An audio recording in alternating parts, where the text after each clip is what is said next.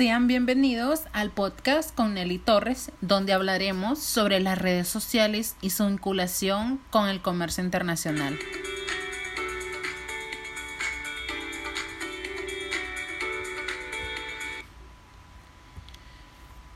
Las redes sociales en este mundo virtual diríamos que son esos sitios o aplicaciones que operan en diversos niveles, como en lo profesional, en las relaciones entre personas, entre amigos, entre otros, pero siempre permitiendo el intercambio de información entre personas y empleados.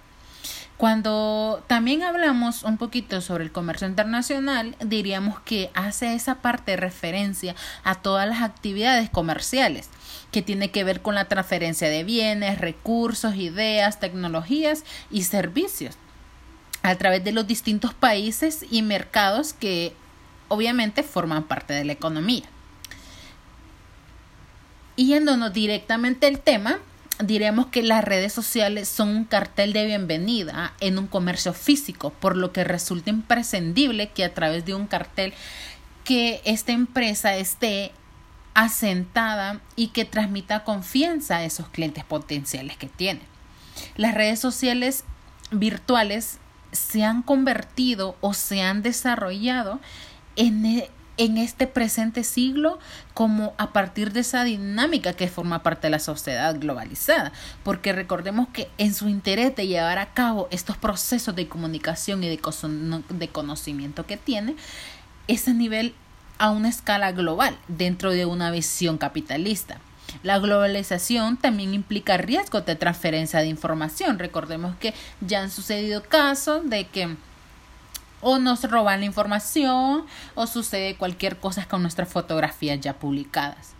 Entonces, con la, con la penetración y el uso que ha alcanzado las redes sociales a nivel mundial, las mismas se han convertido en ese medio de las cuales las personas se comunican y expresan sus opiniones, por lo que ellos las marcas utilizan esta vía para promocionarse, comunicarse con los clientes, nosotros sus consumidores, constantemente, ya que hay empresas que ya sea a mayor escala o a menor escala tienen una actividad a nivel internacional, por lo que tener presencia en social media, ya que es un factor muy importante.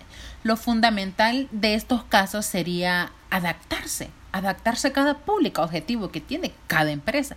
Recordemos que todas las empresas tienen nichos diferentes, tienen personas con gustos totalmente diferentes. Entonces, lo que ellas tienen que hacer es, por supuesto, adaptarse a la necesidad de cada uno de nosotros. Y el momento en que las redes sociales y el comercio internacional se ven tan ligados, ya que necesita estar presente en las redes y que busca la presencia internacional, por supuesto.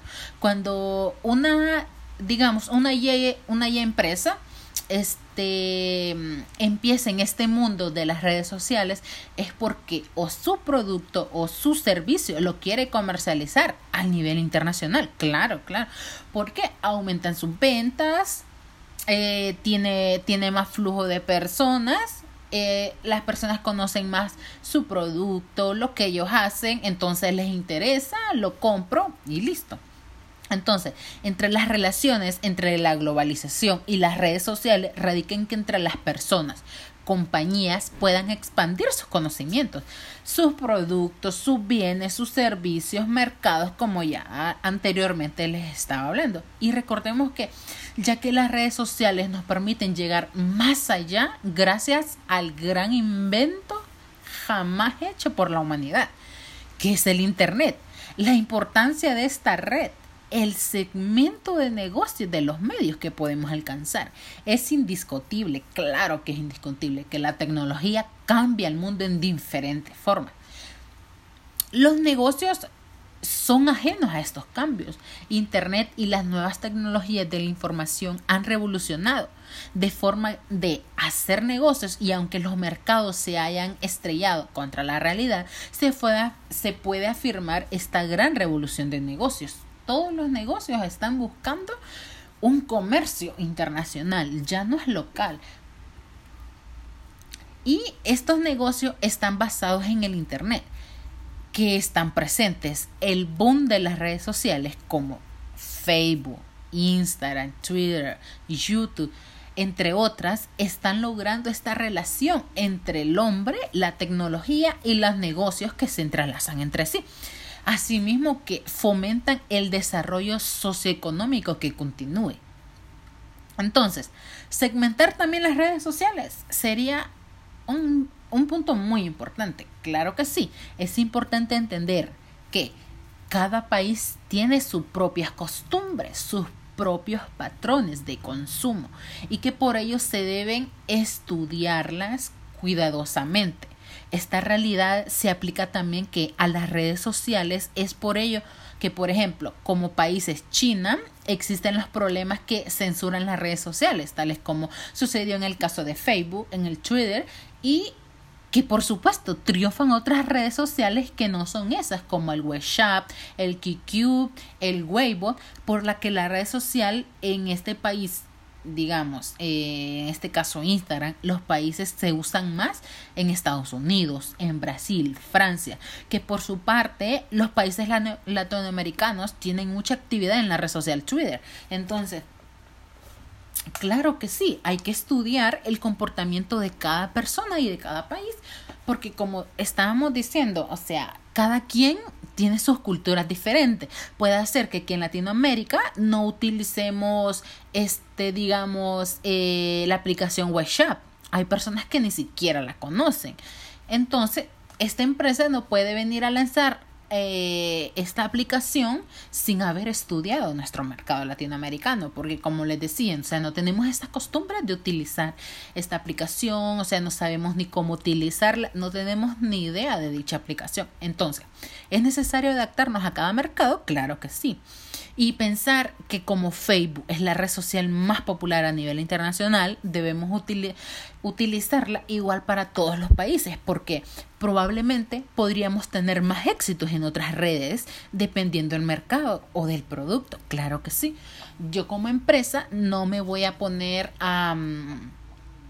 a que mi comercio esté solo en Facebook, en Facebook, en Facebook, porque recordemos, la mayoría del planeta cuenta con esta red social, Facebook, pero yo a todo mundo no le voy a llegar por esa red social, porque puede ser que en mi país vecino no utilicen casi Facebook, aunque sí lo consuman, pero no lo utilicen mucho, entonces ellos no van a ver sobre mi producto, pero puede ser que en ese país vecino utilicen otra red social que no sea Facebook.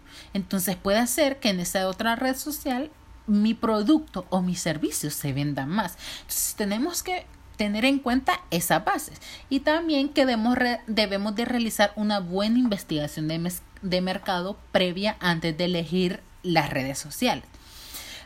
Atacar en cada país plantear nuestra, nuestra estrategia de social media, como les venía diciendo, hacer un estudio de mercado, una investigación de mercado, ver qué gente es la que me va a seguir a mí o qué gente va a comprar mi producto, porque recordemos que el, el comercio internacional es muy variado, como su palabra lo dice, o sea, son trámites que ay, yo miré, digamos, en Instagram que en México vendían este los mejores tenis de yo no sé de qué marca. Entonces, ah, bueno, como está en México, entonces yo voy a ir a su sitio web, lo voy a comprar.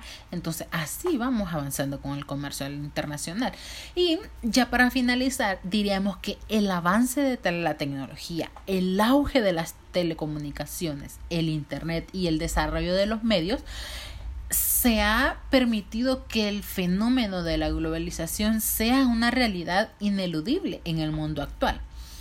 Bueno, esto fue todo por hoy. Gracias por quedarse hasta el final y espero que hayan aprendido un poco sobre las redes sociales y este mundo del comercio que es muy extenso. Y gracias por escucharnos. Nos vemos a la próxima.